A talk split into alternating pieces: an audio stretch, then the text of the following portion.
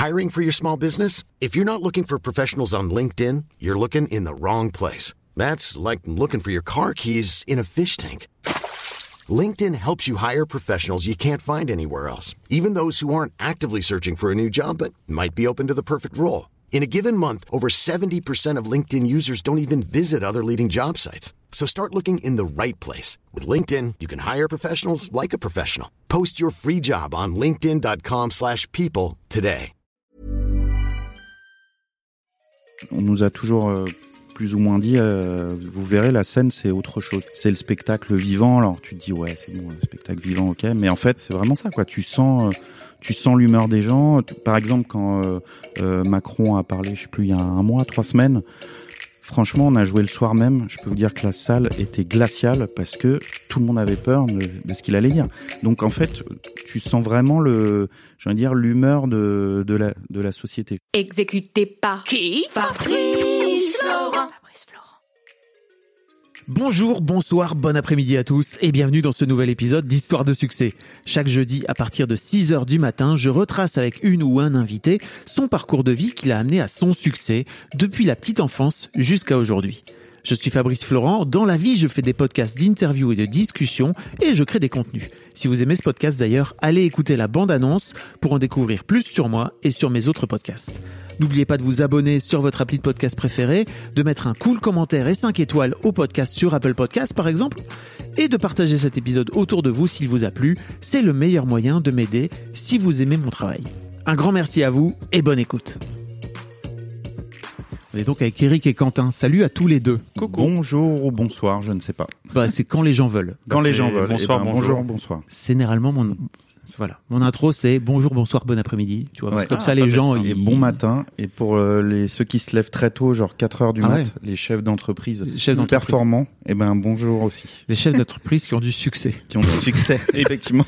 Oui, c'est ça, ouais, bien sûr. Mm. Et pour tous ces gens qui prennent le métro à 4h30 du matin pour faire leur travail ingrat, qui ont du mal succès payé. aussi. Non, mal payé, mal reconnu par une société. On a- s'en est rendu compte pendant le premier confinement. hein. Exactement. Prenons l'exemple des caissières et des caissiers et des Eh ben, éboueurs. écoute, Eric, euh, Voilà, je lance te un souhaite appel. de te présenter à l'élection et Je- de sauver la France. Voilà. je je l'envisage. Bientôt. Pas tout de suite. Je laisse celle-là. C'est un bordel. Succès euh, dans les urnes. Oui, On, que le podcast s'appelle Histoire de succès dans les urnes. pas mal. Exactement. Mm. Mon objectif, c'est d'avoir un président de la République un jour euh, dans, ce, dans ce podcast. Bah, c'est possible en plus. Qu'est-ce qu'on peut avoir comme meilleur succès? Qu'être président de la République Ouais. Oh, c'est pas, c'est pas- Ah, Bah, je après- sais pas, c'est c'est extra. Alors bon, euh, voilà, après on en pense qu'on veut, mais c'est doit être extrêmement dur d'être président de la République puisque tout le monde vous déteste. Et Ouais. puis c'est pas Donc, euh, forcément un succès, hein, je trouve pour moi. Enfin bon, après c'est- Bah, c'est bien pour la personne qui a envie de faire ça, ça, c'est c'est que- au niveau des ambitions. Mais je je vois pas. C'est bizarre, hein, par Oui, exemple. mais si je- tu as envie d'être président de la République à 4 ans et que tu arrives à Oui, être ça, président de la exactement. République, c'est un succès. Il paraît que ça c'était Jacques Chirac, je crois, qui a toujours voulu Mm. être président de la Mm. République. François Bayrou aussi. Bon. Oui, Là, Bah, c'est Son heure est peut-être de- pas encore venue. C'est vrai. C'est histoire de pas de succès Ouais. pour euh, Bayon. Bah oui. Et Pour- hop, ça dénonce. Allez. bon, très heureux de vous avoir tous les deux dans, dans ce podcast. Ben, Euh, comme je vous le disais juste avant le le- le- l'enregistrement, n'est-ce pas C'est assez rare pour moi d'avoir des duos, donc on va parler un petit peu de votre, le succès de votre duo. Mais avant ça, euh, on peut commencer par euh, par toi, Eric, par exemple. Euh, à quoi tu ressemblais quand tu avais 7-8 ans? Euh, je pense que j'étais un enfant assez sage à la maison et je faisais beaucoup de bêtises à l'école. Voilà. Ah, J'étais assez. euh, Ouais, à l'école c'était un beau bordel. C'est- dans, dans quel sens? Bon, c'est bah, le petit rigolo finalement. Ah. Hein, faire des blagues, à se faire remarquer, euh, des bagarres, euh, les Des mots dans le bagarres carnet. Ah ouais, te... l'école était un défouloir pour moi, je crois à l'époque. Ok. Mais est-ce que tu étais quand même bon en Non, non. Non, Non, juste- moi, j'y allais pour me défouler. Ok. Mais c'est, je, je- quand tu, je revois les, les vieux carnets, c'est assez drôle. C'est bon, bah, il- voilà, tu sens que les profs, euh, c'est pas qu'ils m'aimaient pas, mais qu'il y avait un vrai problème de comportement, hyperactif, etc., etc. T'as continué comme ça quand t'étais Oui. après adolescent Je et crois tout que oui, euh, ouais, ouais, Tu ça- t'es jamais trop arrêté en fait ou ça tu t'es Si, calmé j'ai là commencé. Je crois que j'ai commencé paradoxalement à me calmer euh, après dans, pendant mes études en prépa. Où là, j'étais euh, plus calme, mais probablement T'as moins aussi fait parce le malin. J'ai Ouais. moins fait le malin déjà parce Ouais. que bon, c'était et puis surtout les cours me plaisaient tellement que finalement c'est c'est- ça m'a calmé. T'as fait prépa quoi? J'ai fait hippocagne-cagne Ah yes. et j'ai adoré. C'était c'était les c'est les meilleures je pense les deux meilleures années de ma vie intellectuellement parce que euh, c'était ultra formateur. C'était très dur, mais en même temps, je pense que j'étais tombé dans des bonnes classes où on avait une ça se passait bien aussi dans l'ambiance de classe. Et tu vois, pour moi, c'est des souvenirs de, de, faire la queue à Beaubourg le samedi matin à 8 heures pour pouvoir rentrer à 10 heures, même si t'avais froid et tout, mais c'était des journées bibliothèque, mm. mais c'était, c'est comme si un monde s'ouvrait à moi intellectuellement. Alors Beaubourg, pour ceux qui ne sont pas parisiens, c'est la bibliothèque euh, dans le centre Georges Pompidou. Tout à fait. Pour ceux qui n'étudient pas à Paris. non, c'était franchement une, élévation intellectuelle. Enfin, c'était fou. C'était juste dingue cette période-là. Ok. Et tes parents ils faisaient quoi? Comme euh, euh, euh, ma mère était dans le marketing et mon père euh, dans le marketing aussi automobile. et toi de ton côté, Quentin? Eh ben moi, de mon côté, ça a été la prison entre mes 3 et 6 ans. je suis sorti à 6 ans, j'ai pu faire du aller au CP, non. Pourquoi t'étais rentré en prison à 3 ans? Non, non, non. Vente de drogue. Non, non. moi, petit garçon, à 7-8 ans, je pense petit garçon très introverti, très très timide. Euh, je dirais presque l'inverse d'Eric. Ouais. C'est drôle. Ouais, vraiment timide. Euh, je sais pas. Euh, peut-être j'étais même un peu dans mon coin, je pense. Euh, mais après, oui, c'est plus au collège où, où là j'ai commencé à faire euh, des bêtises. Euh, en fait, voilà, en rencontrant les potes, les copines et tout, commence à faire le petit guignolo, quoi, le petit malin. Du pole dance aussi. Ouais, du pole dance en, en, quatrième. mais oui, je pense que dans l'enfance, très très timide, ouais. Et puis après, oui, ça, c'est, je me suis révélé. Et voilà pour. T'as, une, t'as un souvenir de déclic? Non, je, je, pense que c'est les, c'est l'école, euh, enfin de se sociabiliser, euh, euh, voilà, de, de, découvrir un peu la vie avec les potes et tout, les sorties.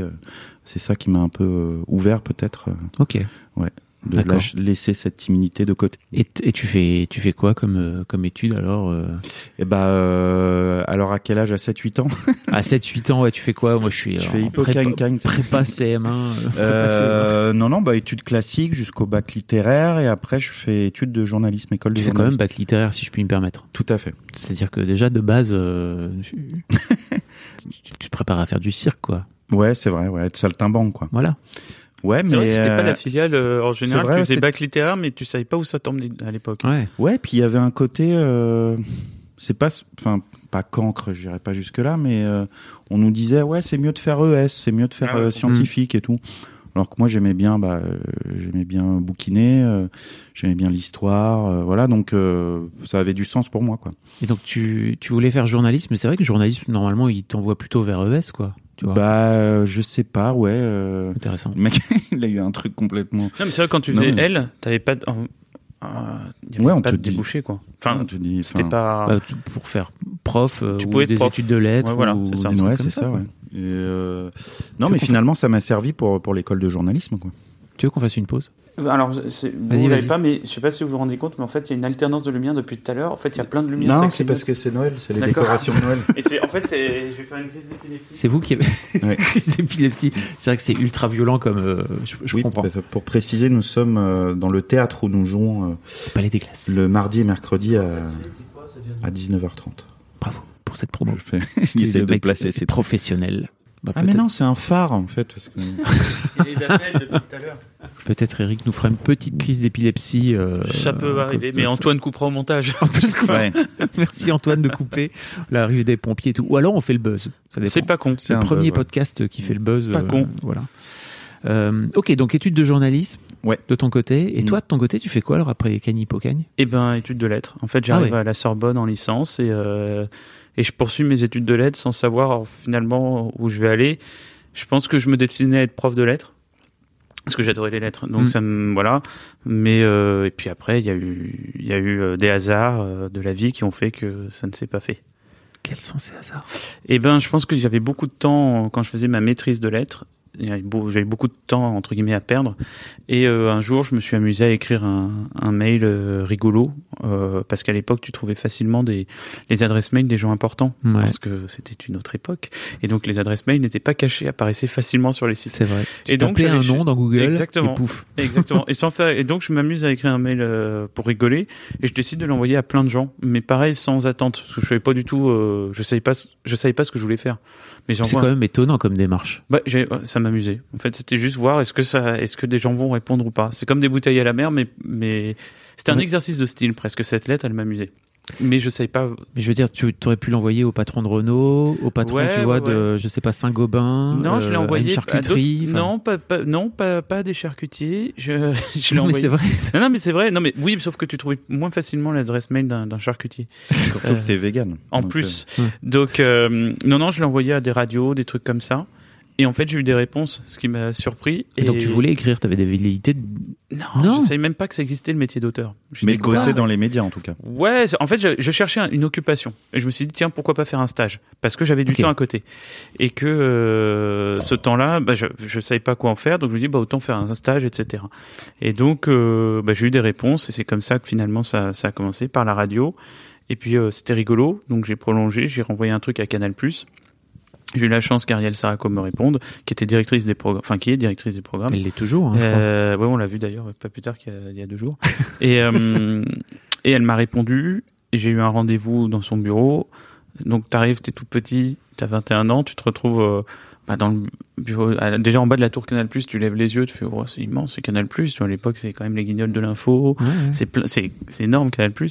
Et je me retrouve dans son, dans son immense bureau. Elle me dit qu'est-ce que vous voulez faire? Je dis bah moi j'aime bien écrire. Elle me dit bah est-ce que vous voulez essayer d'écrire des blagues pour Marie-Fred? Je dis bah je veux bien essayer. Ils m'ont fait faire euh, un des tests d'écriture et après ils m'ont pris en stage. Et, et après le stage, là, ça faisait trop en termes avec euh, la Sorbonne. J'allais pas rentrer à faire mon- la grecque, ça servait à rien. Je n'avais plus le temps ni de thèse, donc euh, bah, j'ai arrêté les études. Puis surtout que tu avais peut-être trouvé un but, quoi. Tu t'étais dit, ah ok, donc je peux. Bah c'était rigolo. Tu voulais faire de la grecque euh, Si tu avais eu du temps, tu Je serais vais être très honnête, j'aurais bien aimé, mais c'est pas une blague, je suis très très mauvais en latin et, et en grec ancien.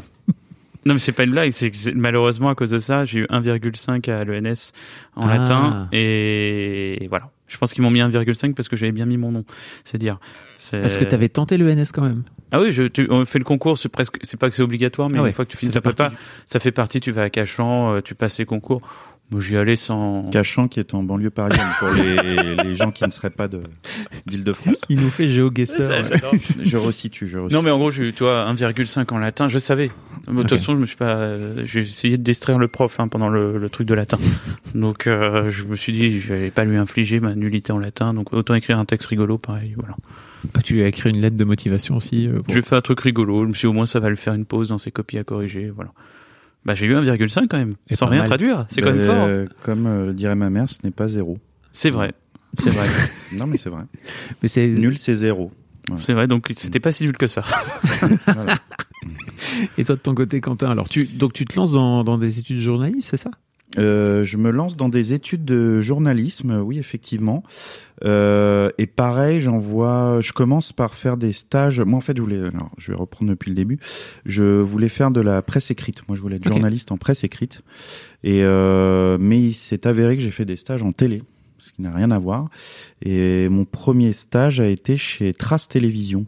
Oh, je sais pas si vous connaissez cette euh, chaîne. C'est Euh, une chaîne du câble. chaîne internationale effectivement euh, sur les cultures urbaines et, euh, et donc j'ai fait un stage là-bas et ensuite pareil T'as des euh, accointances pour euh, la culture urbaine, on en reparlera un peu ouais plus tard. ouais ouais et euh, après j'ai fait des stages chez M6 et ensuite j'ai envoyé un CV euh, chez Canal euh, un peu comme Eric avec une petite blague dedans Et donc t'avais laissé complètement tomber le. l'école bah j'ai le- validé mon cursus euh, Non mais mon- je veux dire le- la presse écrite entre temps. Bah ouais, parce que honnêtement, c'était, ça commençait déjà à être euh, hyper précaire à l'époque. Oui. Donc euh, voilà, quand tu te lances, euh, essayer de trouver un taf, tu te dis bon, je vais peut-être aller dans un secteur où c'est un peu plus porteur.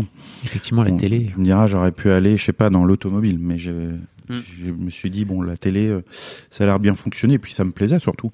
Et, euh, et donc euh, voilà, et puis pareil, j'envoie un, un CV euh, dans une émission qui s'appelle Plus clair. Ouais. À l'époque sur Canal. euh, Qui et était midi, c'est ça? Ouais, Plus ouais, clair. ouais, avec Daphné Roulier. Ouais. Et euh, dans les loisirs du CV, j'avais mis euh, faire des queues de poisson aux chauffeurs de taxi. Voilà. Ça, la- ça les avait fait rire. Donc, euh, il c'est- m'avait- ton CV était hyper sérieux sauf ça, ouais, c'est sauf ça, ça. Et il m'avait pris pour ça. Puis après, euh, C'est marrant. Après, j'ai fait euh, donc mon stage là-bas et j'ai rencontré Bertrand Delair, euh, qui était l'auteur euh, en chef du service après-vente d'Omar et Fred, qui me pareil comme Eric m'a fait faire des essais et, voilà. Et j'ai été recruté comme ça. Et vous retrouvez tous les deux. Ouais. C'est un peu la, la, la jonction à ce moment-là. Exactement. de vos histoires. On se retrouve au SAV. Quentin était déjà auteur du SAV. Moi, je suis arrivé en stagiaire et euh, après, j'ai été engagé en tant qu'auteur. Et euh, mais c'est comme ça qu'on s'est rencontrés. On n'écrivait pas ensemble. On écrivait séparément. Vous écriviez séparément. Chacun. On envoyait nos textes. Nous, on se voyait que le jeudi pendant le tournage du SAV. Ok. Mais euh, chacun faisait ses trucs séparément. Ok, ok. Et qu'est-ce qui vous donne envie à un moment donné Enfin, Le- parce que Le mensonge. C'est un mensonge qui nous a réunis. Tu veux dire de travailler ensemble ou de d'écrire euh, je sais pas de quel mensonge tu parles? Non, je pensais Ah. de travailler ensemble, de s'associer, c'est pour ça. Tout est né d'un mensonge. Oui. On en reparlera peut-être un peu après. Alors, mais avant ça, peut-être on peut discuter de si vous voyez pas et que vous voyez juste une fois par semaine. Qu'est-ce qui vous donne envie de fitter? Bah, je pense que c'est en discutant sur le, le plateau, on rigolait bien. Puis il y avait cette ambiance aussi, euh, je pense, qui était euh, fédératrice, euh, je dirais, une sorte d'émulation. Non, non, mais c'est vrai. Enfin, on arrivait, on se marrait toute la journée avec Omar et Fred et Bertrand. Donc je pense que ça a facilité la rencontre parce que voilà. on Puis il y avait un truc, je, pense que de, on était tous les deux aussi assez intimidés par euh, Ouais. quelque part Omar et Fred, parce que euh, c'était à l'époque les grosses stars de, quand même avec le SAV, c'était Ouais. vraiment en plein Mm. boom. Mm. Donc je pense que le, le fait aussi qu'on on se rapprochait un petit peu parce que non, non pas pour être plus fort, mais parce que par timidité, donc au moins on pouvait se parler un peu plus. euh, Oui, on était dans la même Parce que vous position, étiez euh, deux auteurs Ouais. plus Bertrand, Plus Bertrand et Omar Omar Fred. Fred. Ok, d'accord. et Bertrand qui chapeautait euh, tout ça. En fait, eux, ils nous, ils nous humiliaient. Ouais. Et du coup, ça nous a fait. rapprochés Ça tous a les deux. non, mais c'était ce qui était ce qui était hyper bien dans cette petite bande, c'est que par exemple, on savait pas qui a écrit quelle vanne quand euh, Omar et Fred les interprétaient. Il y avait pas, par exemple, la feuille de Quentin, puis la feuille d'Éric, la feuille de Bertrand. C'est que tout était Bertrand avait l'intelligence justement. De, De mélanger. Comme ça. Ça évitait une concurrence de tiens moi on m'a pris que trois vannes ou 10 vannes et lui on lui a Oui. pris 20 vannes ou l'inverse et ça c'était super parce que ça a créé un tu te marrais en fait Ouais. même même Omar et Fred ils, ils essayaient de pas lire les blagues à l'avance pour les découvrir en les jouant donc comme ça ils rigolaient vraiment et ça c'était un Mm. bonheur alors franchement t'es content quand c'est ta vanne mais t'es aussi spectateur de ce qui va se passer sans avoir à calculer de qui a fait Oui, quoi est-ce que j'ai fait mieux et je pense que ça enlève un- une vraie tu vois ça Mm. enlevait en fait un truc de concurrence C'était collégial, ouais. Ok. Et le- donc le mensonge, quelle est l'origine euh, Que se C'est un coup de fil d'un producteur qui euh, du Grand Journal qui cherchait un auteur pour euh, le Petit Journal à l'époque, qui était dans le Grand Journal Ouais. et, et euh, qui donc qui me laisse un message à Eric, moi, et qui laisse un message à Quentin. lui. Et euh, Vous jouez bien. Enfin, on sent vraiment que c'est répété. Ah, Là, c'est- c'est- si on l'a bossé, hein, l'interview, fait, un vrai, ping-pong. et je pense qu'on était, on en a parlé, on était très gênés d'être mis en concurrence. euh, bizarrement, je sais pas, il y a un truc de pudeur, je sais pas comment expliquer, il y a un truc qui nous mettait mal à l'aise. Et donc on a appelé le producteur, on est tombé sur ce répondeur et on a fait croire euh, qu'on était un duo et que Mm. c'était nous deux pour venir passer l'entretien, sinon on n'irait pas tout seul. Parce que vous étiez dit l'un l'autre Ouais. que vous aviez eu eu Ouais, ce coup de fil en fait. dit, euh, Ok. Et, puis, je me rappelle ouais. toujours de- le message, je tremblais en le disant. Oui, euh, on voulait vous dire avec Quentin, ben en fait on est un duo, donc euh, Mm. si on vient c'est que tous les deux, euh, sinon on préfère pas. euh, Ouais. en faisant genre t'étais Ouais, sûr de toi alors que en flip. Mm. Parce que c'était une super opportunité. Bien sûr. On était des minots hein, Mm. euh, dans, dans ce milieu-là. Non, puis entre-temps, on avait eu, je pense, chacun de notre côté aussi une expérience au. Guignol qui Ah, avait été enrichissante mais dure parce que le- les Guignols, c'était une vraie exigence euh, d'écriture. Donc on était chacun de notre côté passé euh, par là-bas, ça nous a formés, mais euh, voilà, on n'a pas continué. Donc euh, je pense que ça nous a rapprochés aussi là-dessus et de se dire, bah, au Guignol notamment, c'était des poules d'auteurs, donc euh, on s'est dit, bah, peut-être qu'en duo, ça serait un peu plus simple, quoi, plus facile d'intégrer une production. euh. Ouais, pour, pour ce boulot-là, euh, auteur en, comme on dit, auteur en télé, enfin ou ailleurs, vaut mieux être euh, plusieurs, je pense. Et donc on a passé, un an- on s'est retrouvé dans les bureaux de la prod à deux côte à côte. On se connaissait sans vraiment non plus, euh, on se connaissait sans vraiment non plus se connaître. Donc on s'est retrouvé à deux côte à côte, faire comme si on était euh, un duo depuis très longtemps, etc. Donc nous disaient bah faites un essai. Donc on s'est retrouvé dans les bureaux à faire un essai pendant deux semaines. Et c'était très drôle, assis côte à côte, comme si avec un seul ordi en plus pour deux, euh, à part tête, voilà. Et, et finalement, dans le mytho, ça a fonctionné, puisque Ouais, on avait conscience qu'il y avait un truc de survie. On dépendait l'un de l'autre parce que mine de rien, c'est con à dire, mais c'était un salaire. C'est-à-dire qu'on Ouais. fonctionnait par pige, etc. Là, au moins, on avait un poste assuré si on était pris pendant un an. Et encore une fois, on vient de nulle part à la base. On n'a pas, c'est- on, on s'est fait entre guillemets tout seul. On n'a Ouais. pas eu de contact. Donc, il y avait une énorme pression. Euh, Sans, mais tout en faisant semblant, on rigolait, machin. Et ça s'est bien passé et on a réussi à avoir un contrat. Et euh, c'est pareil, euh, on n'est pas du tout dans le c'était mieux avant, mais en tout cas, c'était une période euh, chez Canal où euh, on laissait euh, la chance à des gens, bah, effectivement, qui viennent pas du milieu, qui part. sont pas cooptés, Mm. euh, euh, qui ne sont pas pistonnés, qui ne sont pas fils d'eux. Pardon, je, suis un peu. un peu- non, non, mais c'est vrai, on est, on venait de nulle part et on nous a laissé notre chance euh, par l'écriture, donc euh, ça, c'était quand même euh, un petit bonheur. Pour l'anecdote, quand même, quand on nous a proposé le premier contrat, on a proposé encore de nous séparer. Je me rappellerai toujours d'avoir ouais, eu le coup de fil. Et euh, dit, bon alors on pourrait prendre euh, Quentin le lundi, toi tu viens le mardi, puis euh, Quentin vient le mercredi et toi tu viens le jeudi. Ah. Et on nous a proposé ça quand même. Et Mais dit il non. faut, il faut être bon là. Ah bah là faut dire, bah non tu dis non. Mais tu- moi je rappellerai toujours, je marchais dans la rue, c'était pas loin d'ici d'ailleurs, et je dis euh, non non c'est nous deux. Ouraya, Et j'appelle Quentin, je vois ouais, ouais, ouais. j'étais en Parce stress. que oui, l'i- l'idée de fonctionnement d'une boîte de production télé, mais pas que, c'est de réduire au maximum les coûts. Ouais ouais donc Oui, ils, ont, ils ont tout la tenté. hein. moindre, euh, voilà, ils, ils pensent à tout, ils sont très forts là-dessus. Donc là, ils se disaient, bah un jour sur deux, pourquoi pas. Ah, là c'était mythique quand même Ce de proposer un jour sur deux au vas pas- c'est- C'était génial de, de, faire. Et toi de répondre non non non, mais tu sais limite en tremblant pareil, mais tu fais genre non non c'est comme ça. J'allais dire, je vais prendre une très vieille, euh, très vieille référence. C'est ce qu'on demandait à Stone et Charden de venir chanter un jour, sur deux. Et ben Eh non. ben non. Eh ben non. Pour les euh, plus non. jeunes qui ne connaissent pas Stone Ouais. et Chardin, vous allez taper dans Google, Euh, vous allez tomber. Mm. J'essaie de trouver une référence récente, mais il y en a pas. Il y a plus de, il y a, plus- c'est marrant, il y a plus de duo. en- Bah c'est ce que j'allais. euh, Est-ce que est-ce que est-ce qu'on demande Est-ce à qu'on demande à PNL voilà de, de venir chanter ou un jour O2N sur non deux c'est pas. aux deux N aussi Mais c'est Mm. c'est- c'est un duo non? Je sais pas. Peut-être je me trompe. PN- PNL, c'est un duo en tout cas. Ok. Aux deux, aux deux, je sais pas. Antoine, tu vérifieras? Ouais. Est-ce qu'on demande à Aurel de venir jouer sans San? Non. Ah, pas mal, Voilà. pas mal. Je me déteste. Euh, ok, donc en fait, euh, tout, tout ça part d'un coup de bluff.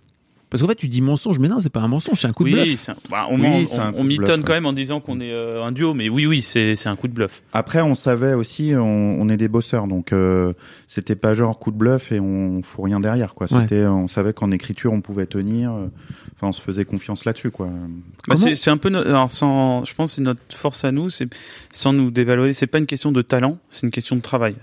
Et pour le coup, ça j'en suis certain, mais je, je pense que c'est, je préfère euh, être, être un gros bosseur plutôt qu'être quelqu'un de talentueux. Ouais. Parce que je pense que tu vas beaucoup plus loin en bossant, parce que le talent finalement tu te reposes aussi souvent dessus, Sur malheureusement. tes lauriers. Alors Je- qu'on est des gros, on bosse vraiment beaucoup. Je sais plus, je crois que c'est Balzac qui disait ça. Il disait que le talent c'est 95% de, ch- de travail et 5% de chance. Bravo. Merci pour cette. euh, Non, mais pour cette. Enfin, Donc, euh, C'est vrai. faut bosser. c'est cool parce qu'en plus, on, apprend des choses. Ouais, oui. Ce Bah, est- C'est le but, c'est toujours ce qu'on a essayé de faire. On en parlera avec le spectacle. Mais c'est toujours ce qu'on essaie de faire, c'est rire, mais en apprenant. Tu veux virer mes affaires? Non, non, c'est que j'ai des petites fourmis. C'est alors qu'on je est- bouge. on n'est pas, Tu veux que je te masse? Ouais.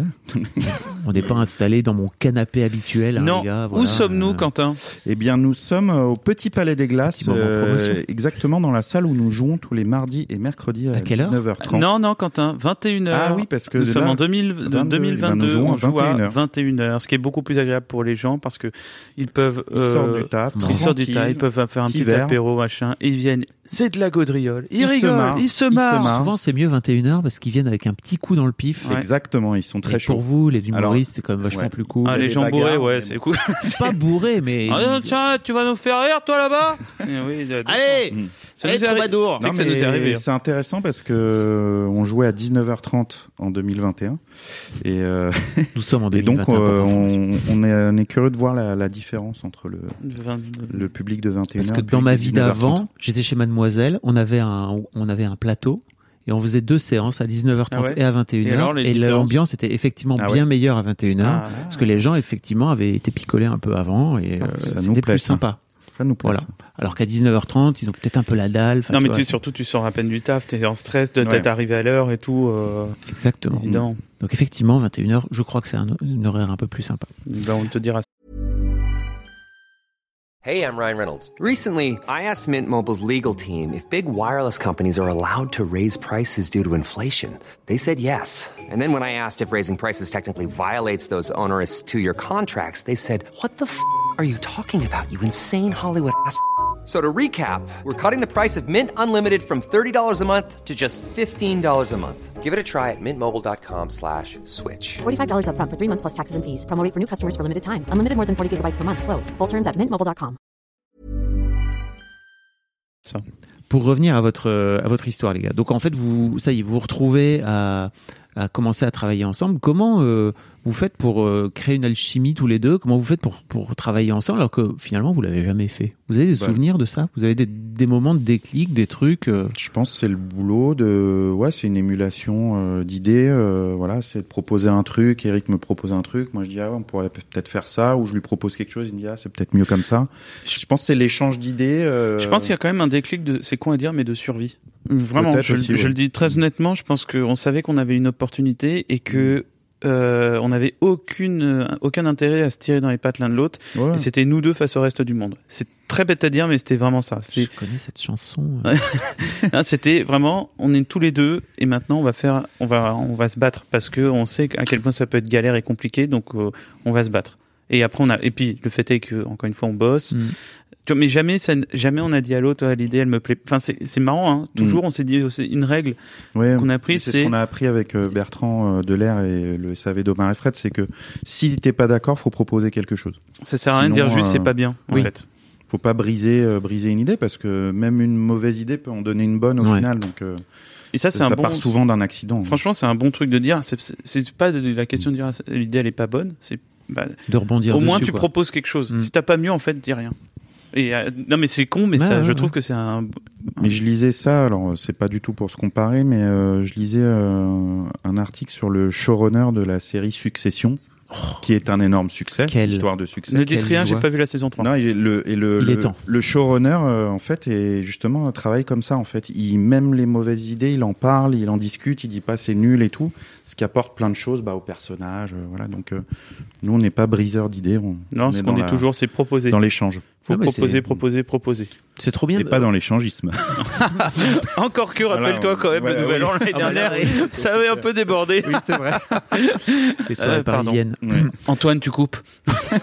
Bah, non, Antoine ne va pas couper là. Ah, On a un merde. scoop. Aïe, aïe, aïe, aïe, aïe. Donc ouais, en fait, non, je trouve, je trouve ça intéressant parce qu'à la base, vous, vous venez euh, pour travailler ensemble.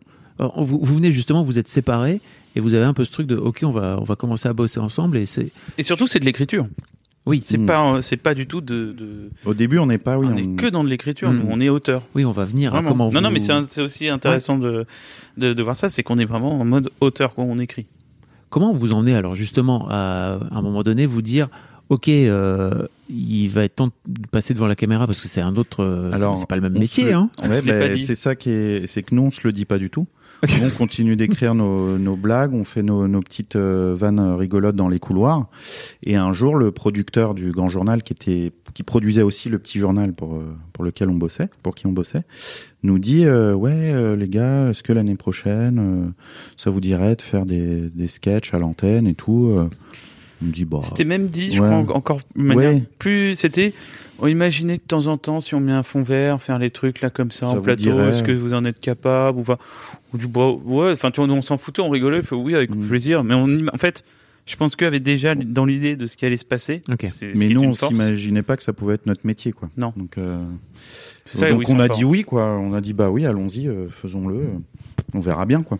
Parce qu'on commençait déjà à faire des petits sketchs, euh, mais vraiment ouais, très mais c'était courts. des apparitions. journal, en fait, mais- c'était pour une question. en vrai, aussi, c'est là où c'était Mm. malin de leur part. C'était aussi une question pratique parce que un, on était là. Euh, économique parce que deux, bah, comme ça, ils Mm. engageaient pas des comédiens. Réduction de. En fait, encore une fois, mais c'est vrai, c'est un truc, de- c'est c'est une ingéniosité euh, de, de, de producteur, mais donc finalement, on coûtait pas cher, on était là, on écrivait nos textes, on les jouait nous-mêmes, donc pff, facile, c'est de la Mm. transversale. Hein. Ah ouais. Et donc vous vous retrouvez face à la caméra. Alors Ouais. qu'en fait, à la base, rappelons-le, vous venez quand même pour écrire. Donc derrière les, pour les gens qui connaissent pas un Mm. peu, c'est pas votre métier normalement. Vous êtes euh, derrière les ordinateurs à, à écrire des blagues. Et après, il y a des gens qui les interprètent, bah, Ouais, comme ouais. Omar et Fred, quoi. Et brillamment. Mais Euh, c'était aussi une question de. C'était lié aussi au temps qu'on avait euh, Oui, dans aussi. la journée pour produire l'émission. C'est-à-dire que produire l'émission, c'est le matin, on arrive, conférence de rédaction à 9h, elle doit être prête à 17h pour être diffusée le soir. Et donc, bah, comme on écrivait des conneries, plutôt que d'appeler des comédiens ou voilà, on s'est dit bah autant les faire nous-mêmes, ça ira plus vite parce que ça nous fait perdre trois heures dans la journée, le temps de caster quelqu'un et tout. Et en fait, c'est venu un peu un peu comme ça aussi euh, avec le temps euh, qu'on n'avait pas dans la journée, c'est-à-dire fallait être efficace et, et sortir du sketch très vite quoi. J'imagine que vous vous retrouvez à l'antenne, votre vie doit changer, non? Quasiment du jour. Ben, c'est ce vous devenez, vous devenez on nous le demande, célèbre on nous Ouais, le demande non. souvent, mais en fait, on n'a jamais, enfin, tant qu'on a été à l'antenne en télé, on n'a jamais euh, trop, euh, ouais, si, plus Bah, vers la, la fin. vers la Mais fin. en fait, on s'en rend pas compte parce qu'on a eu des journées de fou. Ah ouais. oui. Vous sortiez pas. Non, mais t'as pas le temps de te dire, ouais. euh, Puis nous, on se- enfin, je sais pas, on était, on savait pas ce que c'était une audience, combien de, enfin, quand on dit oui, il y avait un million et demi de personnes qui ont regardé ce soir. On regardait. sais Ouais, pas. je sais pas comment expliquer. Ce qui est une des raisons pour lesquelles, on, enfin, on en reviendra plus Ouais. tard, mais on est monté sur scène. Mais euh, ouais, en fait, on s'en rendait pas compte parce qu'il fallait qu'on soit au bureau vers 9h, parce qu'en fait, il y avait une conférence de rédaction à 9h30, 10h, donc ça veut dire que nous, fallait qu'on trouve une idée pour le jour même. Donc dès que tu te lèves, faut vite t'être stressé pour trouver ton idée, conférence de rédac, ensuite après la conférence de rédac, écrire le texte, après écrire le texte, euh, le tourner, le tourner, le monter. T'arrivais à la fin de la journée, t'étais HS, et le truc, c'est qu'il fallait déjà trouver, Oh, déjà réfléchir au lendemain. Donc tu rentrais chez toi. Franchement, les débuts, moi, mon Ouais. seul, mon seul souvenir, c'est d'avoir la caissière d'un, d'un Mm. Franprix qui me dit, ah, vous êtes le monsieur de la télé. Et j'ai acheté du papier toilette. Non, c'était le moment gênant. Voilà. C'est le seul Ouais. truc, euh, Mais je pense qu'on avait au début, mais une, une bonne et belle naïveté par rapport à ça, c'est Ouais. que on se dit pas ah on fait de la télé, on passe dans une émission qui cartonne. On n'avait pas du tout conscience de ça en fait. Et je pense que c'est ça aussi qui a plu, c'est que on était en mode système D sans se prendre la tête et ça devait se ressentir euh, dans les sketchs. Quoi. Et puis on a côtoyé aussi dès le départ en étant auteur des, des grands. Enfin, tu vois, je dis Omar et Fred. C'est-à-dire que ça t'apprend aussi l'humilité. On était, tu vois, Mm. pour eux, encore une fois, ça, c'était euh, bien Ouais. au-dessus. Donc pour nous, c'était une notoriété toute relative. Enfin, on s'en rendait pas compte. Ouais. C'était pas notre cœur de métier. Comme on voulait pas être connu, on s'en foutait. C'est du bonus. C'était drôle, quoi. C'était un peu n'importe quoi, mais c'était rigolo. Et puis après les les States. Mais tu sais, c'est pas si rigolo que la- ça, la notoriété. Il y a plein de choses. Moi, j'ai des Ah souvenirs hyper relous. euh, Tu t'embrouilles Bah, avec ta copine à l'époque, tout le monde te regarde dans la rue et on sait que c'est toi. Moi, il y a Angèle qui disait ça, moi. Pareil, le mec à chaque fois il sort des. Mais euh, j'ai vu récemment, non, elle disait que, elle disait, je sais pas si la notoriété rend vraiment heureux. Bien sûr. Mais euh, bon, elle, c'est un niveau. euh, voilà, nous, on n'est pas des. Non, mais attention. justement, tu vois, un truc qui Euh. m'avait marqué. Je me souviens un jour, j'étais euh, dans un café euh, avec euh, un- non, même tout seul, ou je sais plus qui. Et euh, mais c'était au pas au début, mais on commençait à faire un peu de télé. Et là, je vois des gens qui tournent tous la tête d'un côté de la rue parce qu'il y avait Thierry Ardisson. Et je vois Thierry Ardisson passer, je vois tous les gens regarder. Et dès qu'il est passé, j'entends les gens dire Ah, quand même, il a grossi. Hein. Et j'entends plein de gens Mm. parler de ça. Et je dis Waouh, c'est affreux. C'est-à-dire que le mec a juste passé la rue, il s'est pris derrière que des critiques négatives. Oh, il se la pète. il Le mec a juste marché. Tu vois ce que je veux dire? Mhm. C'était fou. Et moi, je me souviens, ça m'avait marqué en me disant Wow, c'est dingue en fait. Les gens sont à Mhm. ce point-là, vont juger un mec qui est juste en train de marcher et en tirer des conclusions affreuses. Ça, ça m'avait bien traumatisé. Mhm. J'avais vu Seinfeld euh, qui fait des super interviews dans, dans des voitures. Je sais pas si vous avez déjà vu cette Ah oui, oui. émission euh, comédienne, euh, une car getting coffee, je sais plus quoi. J'ai plus. Je vous mettrai le lien dans les notes. Ça vous intéresse Et en fait, il avait interviewé Obama et il disait Obama, c'est quoi euh, le truc que tu aimerais pouvoir faire aujourd'hui? À l'époque, il était Mm. encore dans son dans son mandat. Il disait moi, aller chercher ma baguette de pain. Bah ouais, non, mais c'est vrai. Parce qu'en fait, c'est impossible pour lui, tu vois. à ça te déconnecte de la réalité, Mm. que tu le veuilles ou non. hein. C'est que ça t'ostracise, mais bon après, enfin sans se plaindre, hein, parce que c'est aussi. euh, Non, ça voilà, t'amène plein de trucs positifs. oui. Voilà, c'est ça. Mais oui, euh, t'es obligé à un moment de de t'isoler, quoi. Si tu veux pas effectivement avoir ce genre de remarques, aller au resto tranquille. euh, On comprend pas. Des fois, on dit oui, euh, les gens connus, ils vont toujours dans des endroits, on les voit pas, mais c'est normal, il faut vivre caché, quoi. Non, et puis tu te Mm. prends, t'as, le fameux truc de, t'es en train de manger tranquille. Tu sais, t'as peut-être, t'as eu une mauvaise Mm. journée, t'as pu avoir une mauvaise nouvelle. Tu peux être en discussion avec quelqu'un, tu peux être, il y a, tu vois, quelqu'un qui arrive qui dit, ah, euh, ah, c'est vous le gars de la télé, euh, ah bah dis donc, euh, ah, faites-moi rire. Ah non, ah vous faites, pourquoi, ah vous êtes moins drôle en fait. Tu dis ouais, mais tranquille, je suis en train de manger. Enfin, c'est, tu vois ce que je veux dire, c'est que des gens qui déboulent d'un coup, mais ce que je peux Mm. comprendre parce qu'ils estimaient que tu fais partie de leur quotidien vu qu'ils te voyaient à la télé tous les jours. Donc pour eux, t'étais un voisin. Donc, mais c'est ça, c'était très compliqué, je trouve, à gérer. Parfois, euh, tu vois, les gens bourrés, ça peut être euh, vite relou. Ouais. euh, en soirée, tu vois, ah, ah, c'est un mec, en hurlant. tu- Ouais.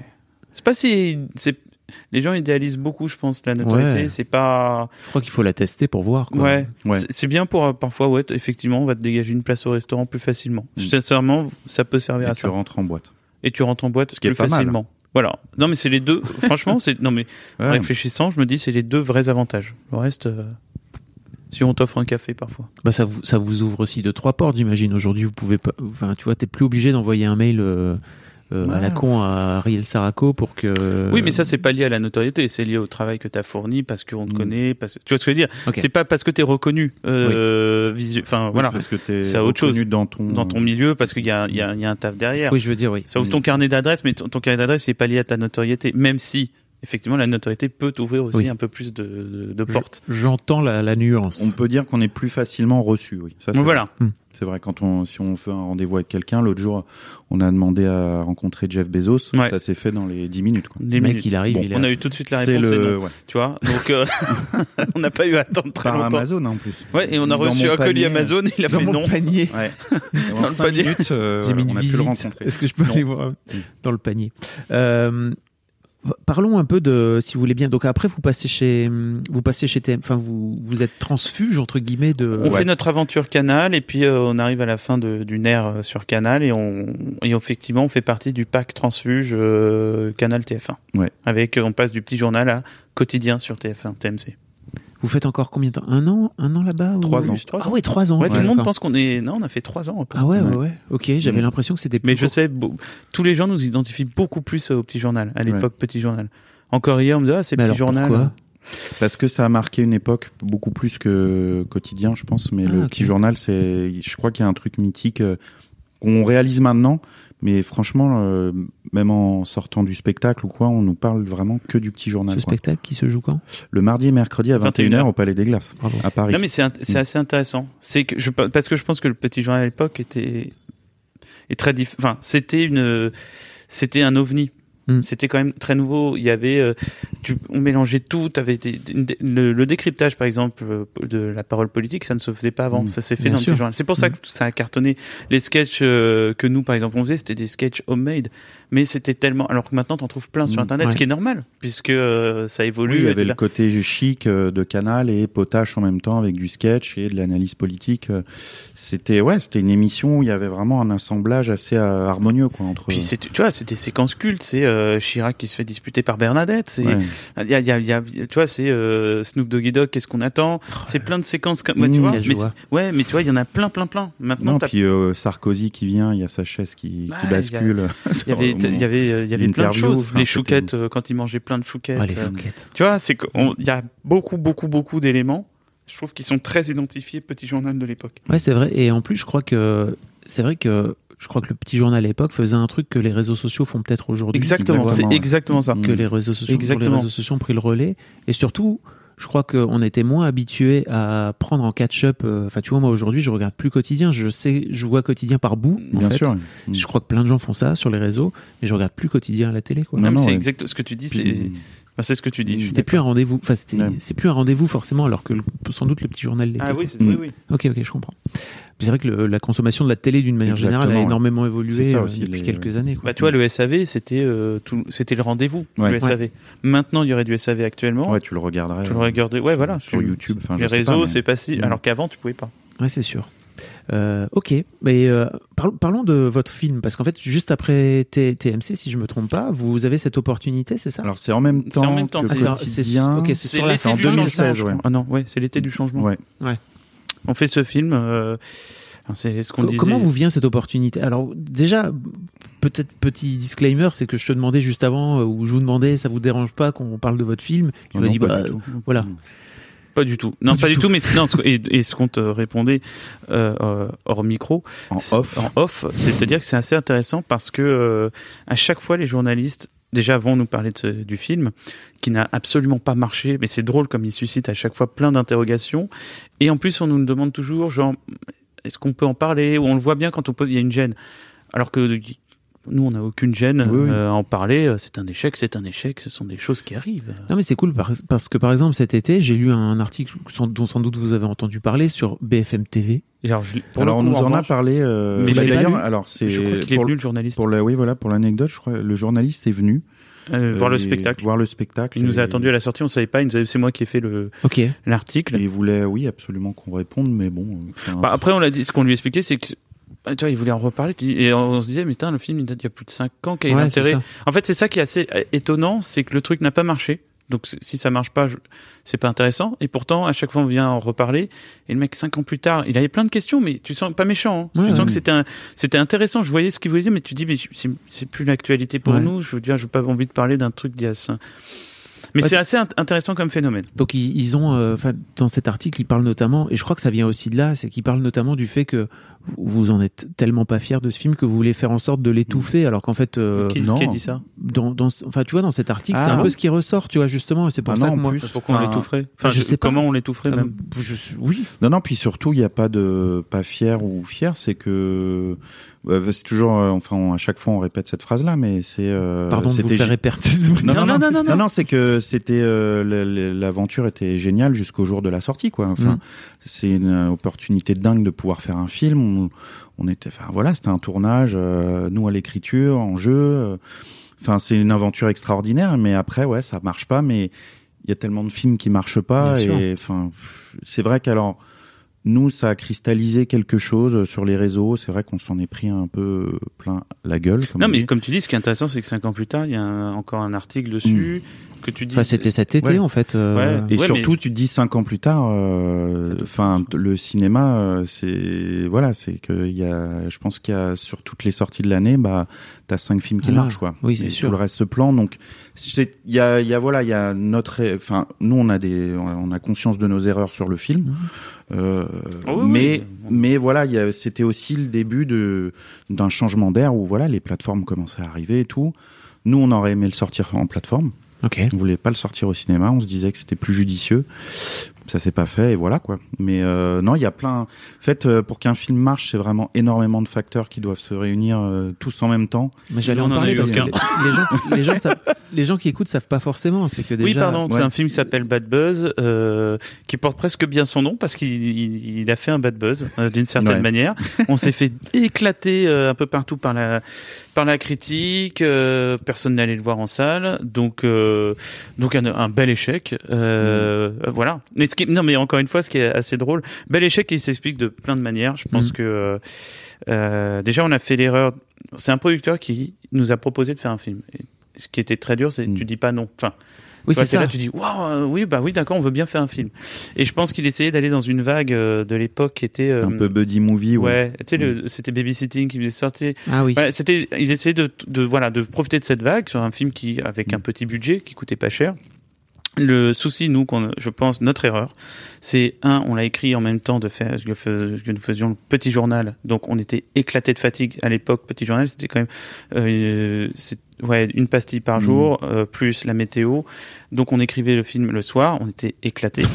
Ouais. Euh, Et alors, c'est c'est trop. Je, je te coupe, mais c'est intéressant, tu vois, de se dire qu'est-ce qui fait que à ce moment-là, vous vous dites, ok, c'est une opportunité, ça se refuse pas, plutôt Ah, que de, et de tout faire. en- Non, mais tu vois, de aussi de se dire, faut le faire en même temps, et même si en fait on est éclaté, on va Bah, quand même y aller. pas parce qu'on a peur de tout perdre, parce que Ouais, nous on c'est- a puis c'est- tu dis c'est la seule chance. Enfin, je sais pas comment dire, c'est la, la salle du trésor qui s'ouvre. Ouais, c'est ça, c'est Fort Boyard, quoi, c'est la grille qui s'ouvre, tu dis- se refermer. On y va. Non, mais c'est une opportunité.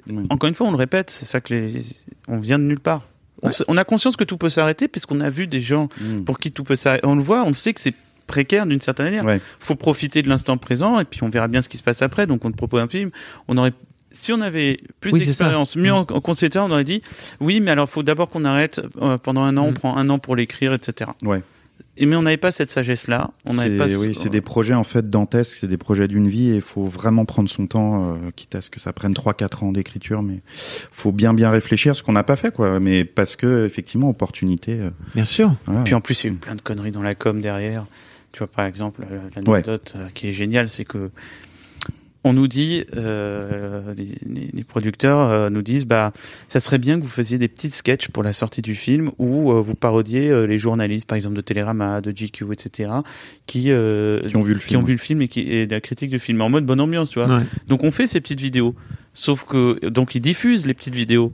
Sauf qu'après on, on voit un article d'un coup qui tombe. Eric et Quentin se moquent des journalistes et interdisent Mm. aux journalistes de voir leur film. Et en fait, ce qu'on savait pas, c'est que la prod n'avait pas invité les journalistes à voir, n'avait pas fait de projo presse. Ouais. Donc en fait, ça faisait, on se fout de la gueule des journalistes et Oh en plus là on les censure alors qu'on savait pas Ouais, du tout. Donc là, la, la com, ça a été. Je me euh, rappellerai tout, je crois que Mm. c'était Télérama qui avait fait ça et tu dis, oh merde, mais nous on savait pas. Et Mais a raison, hein, en Et en plus, a raison. hein. Rappelons pour les gens que, en fait, vous, en tant qu'auteur et comédien, vous n'avez pas forcément la main sur tous les. Mais c'est ce que les gens, mais les gens. C'est Les gens savent est, pas, en fait, qui est dur sur un, On l'a pas sur un réalisé, projet comme ça, ouais, c'est que tu, tu perds vite. En fait, euh, il y en, enfin, on dit souvent, oui, maintenant euh, le film est en salle, il vous appartient à vous le public, mais en fait, toi, il t'appartient pas depuis très longtemps. Il t'appartient plus depuis très longtemps, en fait. C'est que tu as écrit ton scénar, euh, tu vas le jouer, mais tout, toute la com. Mais c'est pour ça qu'il faut y penser. Euh, faut penser à tout, en fait, pour euh, te dire qu'est-ce qui est bien pour toi. Et nous, on n'a pas eu le temps, en fait. On n'avait pas la fraîcheur d'esprit de, Puis on de savait pas. réfléchir à tout ça. Oui. Tout simplement, on savait pas. Non, mais tu vois, et en fait, il y a une espèce de d'alignement des planètes, mais négatif sur ce film qui sort un 21 juin, jour de la fête de la musique. Ouais. Donc personne Il ne va aller en euh, Je salle. pense qu'il fait 35 il fait-. Ah ouais, le je me rappellerai Ouais. toujours de voir les gens dans la rue. Et là, tu fais, il fait tellement chaud. Covid, euh. Ouais, c'est, c'est, ouais, les gens pouvaient encore sortir Ouais, non, dans la c'est rue. vrai. Mais euh, non, il y a un alignement de de pas de pas bon mec tout. Voilà. Mais c'est et c'est comme ça. Qu'est-ce que, comment vous en ressortez, vous? Sur De- le moment? Ouais. Euh, un peu abîmé quand même. Ouais. Parce si, que- ouais, Pas tant le, les entrées, bon, ça arrive qu'un film se plante, c'est plus la déferlante de haine sur les, sur les réseaux euh, qu'on a compris euh, derrière, mais plus tard, on s'est dit, bon, ok, on- on- je pense qu'on a pris. on aime, on aime, enfin, j'aime pas dire ça, mais quand quelque chose marche en France, euh, on a envie de le, le désinguer derrière. C'est, c'est typiquement français. Et nous, bah, on était, c'est vrai, on est, voilà, on était au petit journal, ça cartonnait. On passe chez Quotidien, ça cartonne. Je pense que là, on s'est dit bon, euh, ok, euh, c'est, c'est, c'est beaucoup pour eux. Donc euh, voilà, le film se plante. Il y a une brèche, je pense, pris par euh, les Ouais, haters ou quoi. Et, et se disant, bah, on va les déglinguer, quoi. Ouais, ouais. Bon. Mais non, nous, ouais, on le vit. bah, on le vit pas bien. Encore, une- t'as raison. Hein, c'était pas une Mm. question de chiffres. C'est juste non, que c'est- C'est juste à un moment, tu te réveilles le matin, tu vois des trucs. Heureusement, j'avais pas mis les notifications. Mais tu vois, en fait, dès que tu cliques sur un tu vois plein de mentions, mentions, et c'est que des trucs de bien fait Mm. pour leur gueule, machin. Et Tu fais, euh, bah, on t'a rien fait. Et surtout de, en fait, de personnes qui n'ont même pas pris Oui, le temps d'aller voir le film. Mm. Si on te dit, si on va le voir, qu'on dit, bah moi j'aime pas, j'ai pas aimé, voilà, très bien. Mais c'est des gens qui n'ont pas vu le film. Bon, on dit, on dit, on- j'aime bien dire qu'il y a plus Mm. de personnes qui ont détesté le film que de gens qui l'ont vu finalement. Ouais. Ce qui est paradoxal. Mm. Écoute, une- en même temps, c'est une bonne expérience parce que ça Ouais. t'amène à réfléchir sur beaucoup de choses, sur le rapport aussi aux gens, aux réseaux sociaux, etc., etc. Et puis, ce qui est fait, est fait. Non, moi, ce qui, mais c'est un vrai étonnement. Je, je comprends pas que cinq ans plus tard, tu vois, par exemple, le journaliste ait encore Mm. envie de faire un papier. Ah là, il, il revenait pour, truc- il revenait. Bah, il revenait, il, voulait, avait encore euh, des il voulait questions. avoir notre parole Il voulait- pour l'intégrer dans son papier, mais nous. dans on- ce pour- et tu te dis mais c'est mais c'est très gentil en plus je comprends sûr. en fait je pense Mm. que c'est plus un mec qui est intéressé par le cinéma qui veut comprendre un échec mais tu te dis on est tellement plus là-dedans que Ouais. c'est comme Oui, si tu me parlais d'une ancienne Mm. période et j'ai- Mais en même temps, Bon, on peut en que discuter je veux dire mais Non, j'ai non, pas, non. je Mais n'ai pas j'imagine que- d'analyse Oui, oui, ok. Mais j'imagine que pour vous, il y a aussi, un- ça représente un shift aussi dans, dans votre, dans votre carrière. Bah, en tout cas, dans la tête, c'est se dire, ok. Non. euh, pas en carrière Je, je te vois euh, non, non, lever je les yeux au réfléchis. ciel. non, non, ça. pas, non, non, non, je, je l'avais pas, pas de, pas d'agacement quand je lève les yeux, c'est de réflexion. Euh, non, mais c'est plus une leçon de se dire maintenant, on fera plus jamais un truc Mm. commandé, euh, et on travaillera avec les gens avec qui on et a envie de travailler, temps. et on prendra prendre le temps. C'est pas le faire dans la précipitation. Plus euh, jamais on fait parce ça. que tu as une méga opportunité, non C'est ça peut être une connerie, une connerie d'image. Enfin, je citerai pas, mais il y a, y, a, y a des artistes qui ont fait des, notamment des pubs, euh, je sais pas, pour des banques. Oh là là. Oh là là. non, non, mais ça les a flingués derrière. Mm. Il faut bien réfléchir avant, euh, voilà, bah, parce qu'en plus, oui, tu, tu gagnes bien ta vie sur ce genre de projet. Donc, euh, même s'il y a beaucoup de, entre guillemets, de moula en jeu euh, et euh, de notoriété, faut vraiment réfléchir. Mais je pense qu'il y a un peu un truc de, de peur du, de peur de manquer en fait dont tu parlais tout Ah à bah, l'heure. Tu vois, voilà, T'as te- peur que ça s'arrête du Ah, jour au lendemain. euh, C'est venu, enfin vous- comme vous le racontez, en fait, vous venez de nulle part. C'est venu un peu par hasard. Vous avez Mmh. une plein de circonstances qui font que ça s'arrive. Ça arrive à un moment donné, le succès. C'est vrai que je crois que c'est compliqué de venir dire. En fait, on a cette Ouais, dire opportunité-là et en fait, on n'en veut pas quoi. Ouais, dire bah, non, euh, je fais pas, ou je. ou je Vous prends aviez mon temps. pas d'agent ou Bah, c'est euh, notre erreur. Je ouais. pense qu'on n'était pas bien Mm. entouré du Ouais. tout. Mm. Et ça, c'est une vraie erreur parce que euh, On aurait quelqu'un qui, qui serait occupé de nous, comme euh, Léo et Léna, par exemple, euh, qui, Vos, vos achats de presse. qui, qui nous, qui nous aident. Non, mais c'est vrai qu'ils nous aident Mhm. sur le, le, le spectacle. Mhm. On a entièrement confiance. Dans, tu vois, elles connaissent, elles savent, elles vont nous dire ouais ça faut faire, ça faut pas faire à votre place. Là, on était seuls Hmm. et on est, et, euh, on était quand même, un- ouais, on avait euh, 30 ans, 31 ans, Ouais, 32 ans. c'était jeune.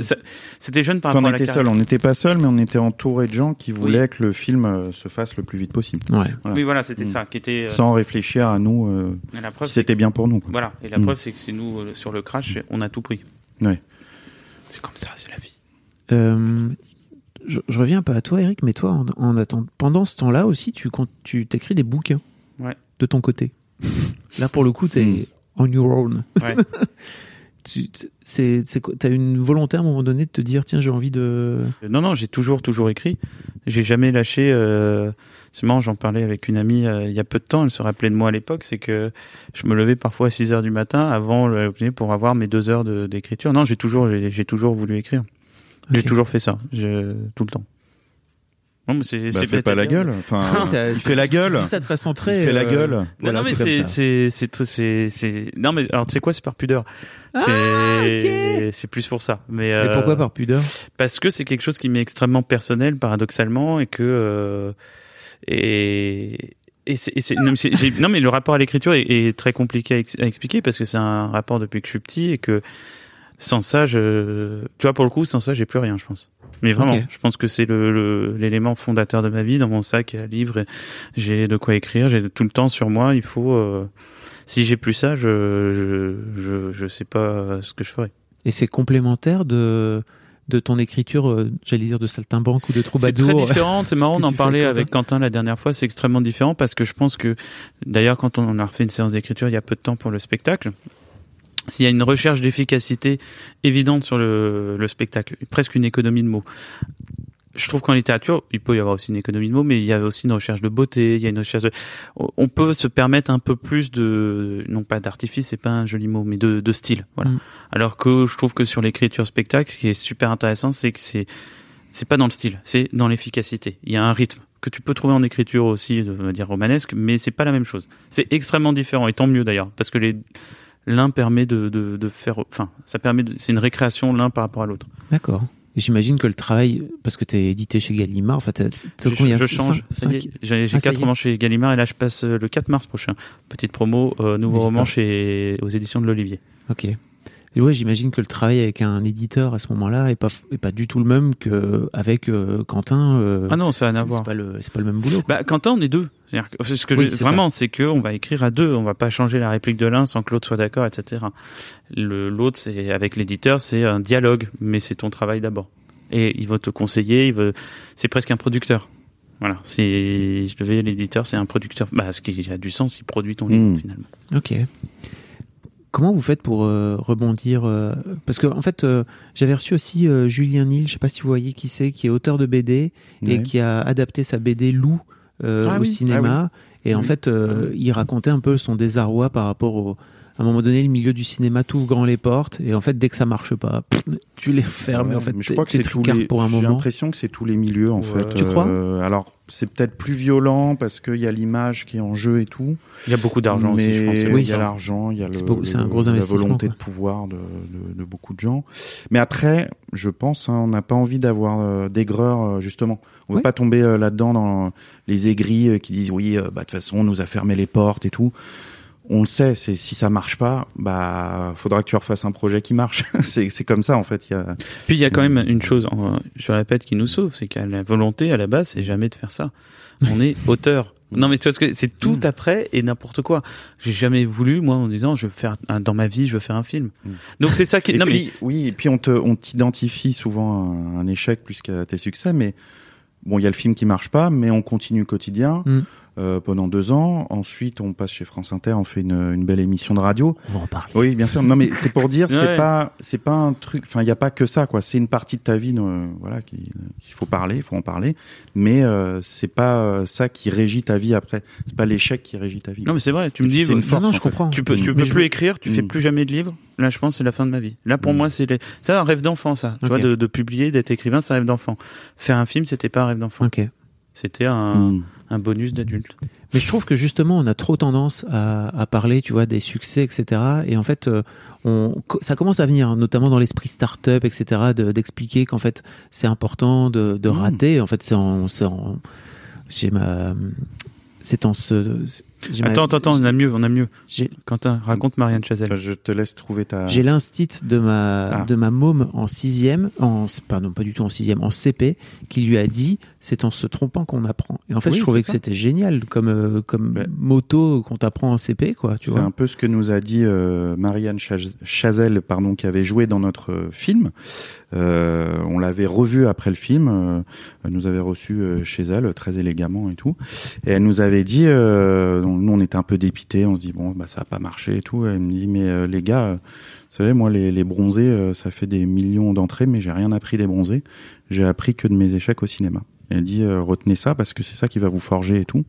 Et c'est vrai en fait, tu te dis bah ça nous a permis d'avoir une réflexion, euh, voilà, sur prendre le temps d'écriture, de projet, euh, de mettre de la distance en fait par rapport à ça. Et euh, voilà, c'était une bonne leçon, j'ai l'impression. Et de se protéger De aussi un Marianne peu qu'on salue. je pense. Ouais. Ouais, mais c'est vrai. Non, non, mais je, Euh, je comprends. On se protège un peu plus maintenant. Et puis, on... Puis il faut savoir dire non en fait. ouais, voilà, exactement. Ça, c'est le truc. Moi, j'en étais incapable. Quentin était plus malin que moi sur ça. Quentin, il est, il est plus. Je pense qu'il a. Il est plus capable de- de- d'avoir une vision à long terme et de. Moi, il y a, il y a des, des conneries qu'on aurait pu faire parce que moi, j'étais capable de dire oui à tout. J'avais vraiment le peur du manque. Tu vois, c'est Mm. tu bouffes Ouais. n'importe quoi vite, vite, vite, vite.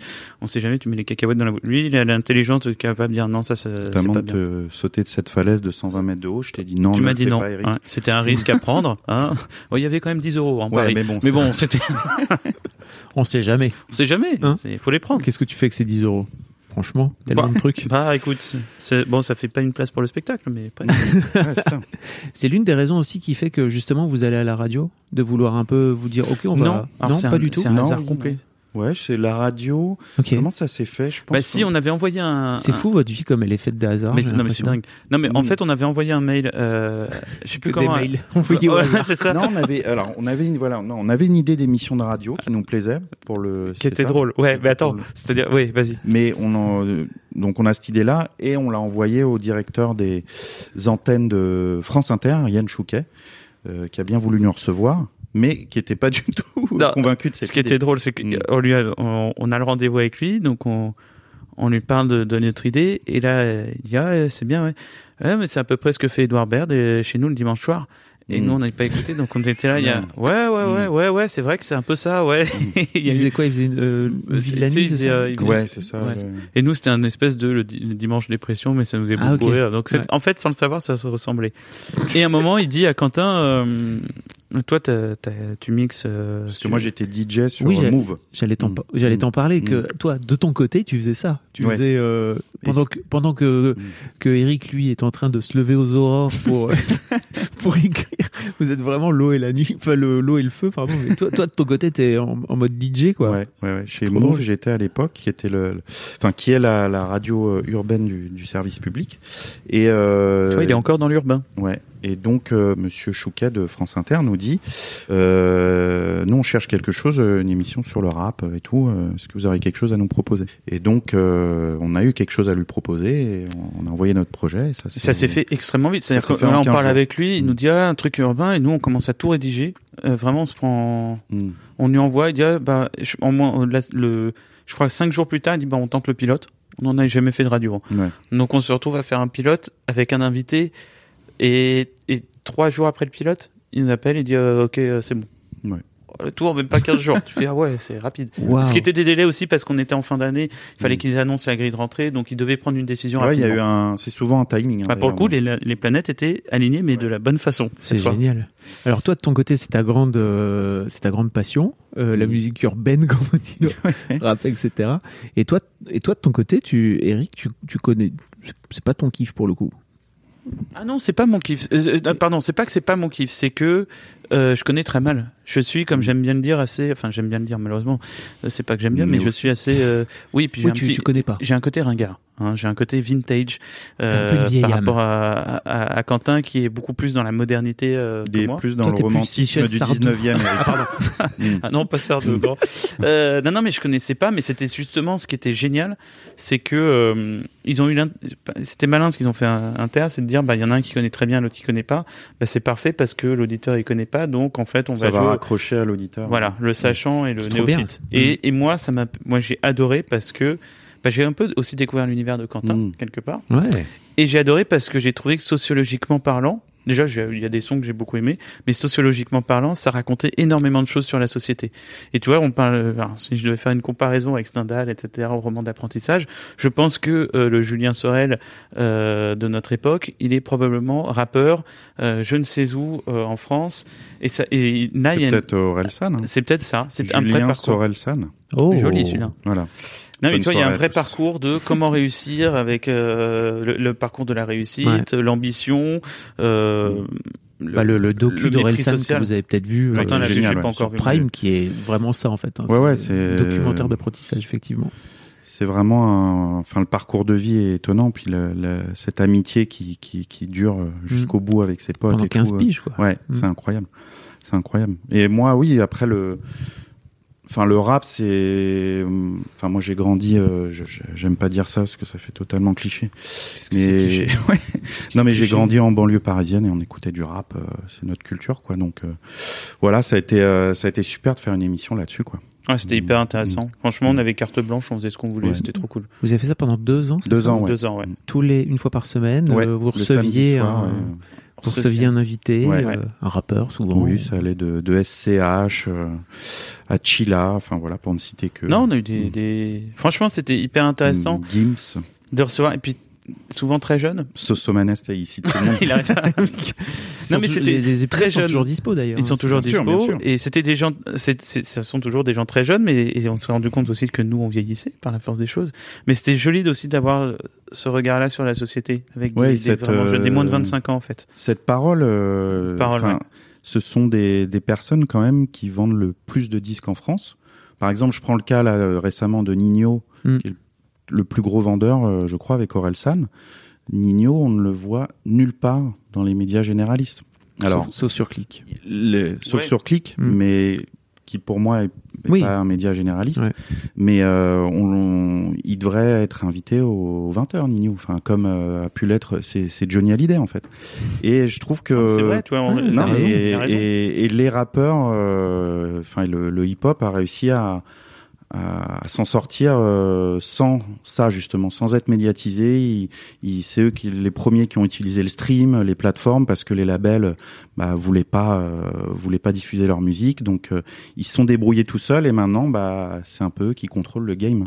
C'est clair. Et, mais ça prouve aussi à quel point il y a une déconnexion des vieux médias, Exactement, dis, ouais. du journal télévisé, Bah, etc. C'est le pour enfin pour comparer, oui, c'est l'ancien monde et le nouveau monde quoi. Mm. C'est mais euh, bon. C'est Johnny Hallyday, euh, Mm. Mais de, des, des vingtenaires, quoi. Ouais. C'est-à-dire que Johnny Hallyday, quand il était punk, euh, Bah quand ouais. il était gamin, quoi. Et on le voit dans le documentaire d'Orelsan, justement. C'est que Orelsan, bah, c'est un artiste euh, MySpace à la base. Donc, il Exactement. poste en ligne ses premiers, ses premiers titres et c'est comme ça qu'il se fait connaître. Et, le... Et tu te rends compte à quel point ils ont été méprisés aussi. Et Ouais. Ils sont encore méprisés. par Mmh. Et ça, et ça fait chier parce que euh, bah c'est dommage parce qu'il y a une vraie parole et qu'on continue à les caricaturer, Mm. mais dans les médias généralistes qui vieillissent, Ouais. alors que faut arrêter les clichés. Et je te dis ça parce que je l'ai appris. Oui, Tu vois ce que je veux dire, c'est que je pouvais avoir des clichés moi aussi. Et moi, ça m'a, je peux, comme je dis en rigolant, je peux me bagarrer pour eux maintenant, Ouais, parce que je trouve que c'est pas pour autant que ça va être ma passion, contrairement à Quentin, mais en revanche, je trouve qu'il y a une parole et que c'est un, il faut l'écouter, il faut l'entendre, Ouais, il faut arrêter de, de, de, de C'est pas la minorité qu'on nous présente, euh, voilà, Oui. euh, à la télévision ou quoi. C'est pas, euh, c'est des mecs qui veulent s'en sortir en fait, euh, comme plein de Français en fait. Donc euh, c'est c'est ça là. Et ils- bah ils y arrivent par leur art en fait, qui est le rap. euh. Ouais, qu'on aime, qu'on n'aime Mm. pas, ça c'est un Mm. autre problème. Mais Mm. comment on respecte cette parole-là? C'est Mm. juste, euh, tu vois, c'est juste ça. C'est respectons. Non, mais c'est voilà, respectons et pas, ne faisons pas des clichés d'eux. Mm. euh, euh, voilà, ça m'énerve, c'est mon combat. Je-. C'était notre édito. Voilà, ah, Mm. c'est important. Donc, euh, vous avez fini par arrêter pour venir jouer justement au spectacle. euh, Effectivement. Exactement. Parce que, alors oui, euh, donc nous nous lançons dans cette émission de radio, et entre-temps arrive un truc qu'on ne connaissait pas. Ouais, ouais. Voilà, Une une, pandémie. pandémie. Ouais. Voilà. Et on s'est dit, Euh, donc là, on s'est dit ah d'accord, donc on est en train d'écrire un spectacle euh, et euh, faut qu'on le lance pendant cette pandémie. Bref, on réussit tant bien que mal à le à le lancer, mais il y a deux confinements et du coup nos dates sont reportées. Et donc, euh, on se dit, on a dû faire un choix entre l'émission de radio et le spectacle. Et on s'est dit, euh, on fait le spectacle à fond. Ça fait six ans qu'on en parle. On va tout droit, quoi. Qu'est-ce qui fait que vous avez envie de passer sur scène à ce moment-là? C'est ça, euh, bah, comme je disais, ça remonte. Hein. C'est, euh, je sais pas, euh, l'envie, je c'est sais. pas une question. de- oh, pareil, c'est Hmm. c'est pas une question. C'est par d'envie. hasard. non, c'est pas une question d'envie, mais c'est qu'on rigolait en parlant. Puis euh, je sais pas comment. En fait, je sais pas. En fait, je pense que. pour Je pense honnête, qu'il y avait une. en- Si, moi, je pense que la vraie envie, c'est de dérouler, enfin, de, de faire un truc euh, à nous, vraiment à nous, Ouais. où on nous dit pas, bah voilà, aujourd'hui, il faut faire un sketch là-dessus, Ouais. ou faut faire un film comme ci, ou euh, faut prendre tel sujet. Là, c'est de dire, bah nous, qu'est-ce qu'on a envie de raconter? Et je pense que pour raconter euh, ce qu'on a en- envie, bah faut aller sur scène parce que c'est un- quand même un espace de, de liberté, quoi. Ce qui était cool, Mm. c'est qu'on s'est dit, effectivement, on est en autoprod, on se produit nous-mêmes. Ok. Donc, tu vois, on dépend plus de, per- Plus de personne. Alors, voilà, l'exemple des du film. Vous avez appris peut-être. L'un des trucs qu'on a appris par rapport au film, c'est qu'effectivement, on prend du temps d'écriture, c'est-à-dire qu'on a mis un peu plus d'un an pour l'écrire. Euh, on a écrit avec euh, Bertrand Delair, qui, avec qui on avait débuté. L'ancien. Voilà, Voilà, donc tu vois, on a, c'est aussi une manière de faire une passerelle euh, avec notre papa dans le métier, comme on dit. Et on a décidé de travailler avec des gens avec qui on avait envie de travailler avec un bon feeling. Et quand, euh, par exemple, on, je, vous- je vous citais Léo et Léna de Merci Madame en attaché presse, bah, c'est des gens avec qui on a eu un bon feeling. Et on se, voilà, c'est, on veut travailler avec des gens avec qui on s'entend bien, Mm. avec qui on est bien. C'est un peu et le c'est- spectacle de la maturité c'est finalement. le spectacle de la maturité.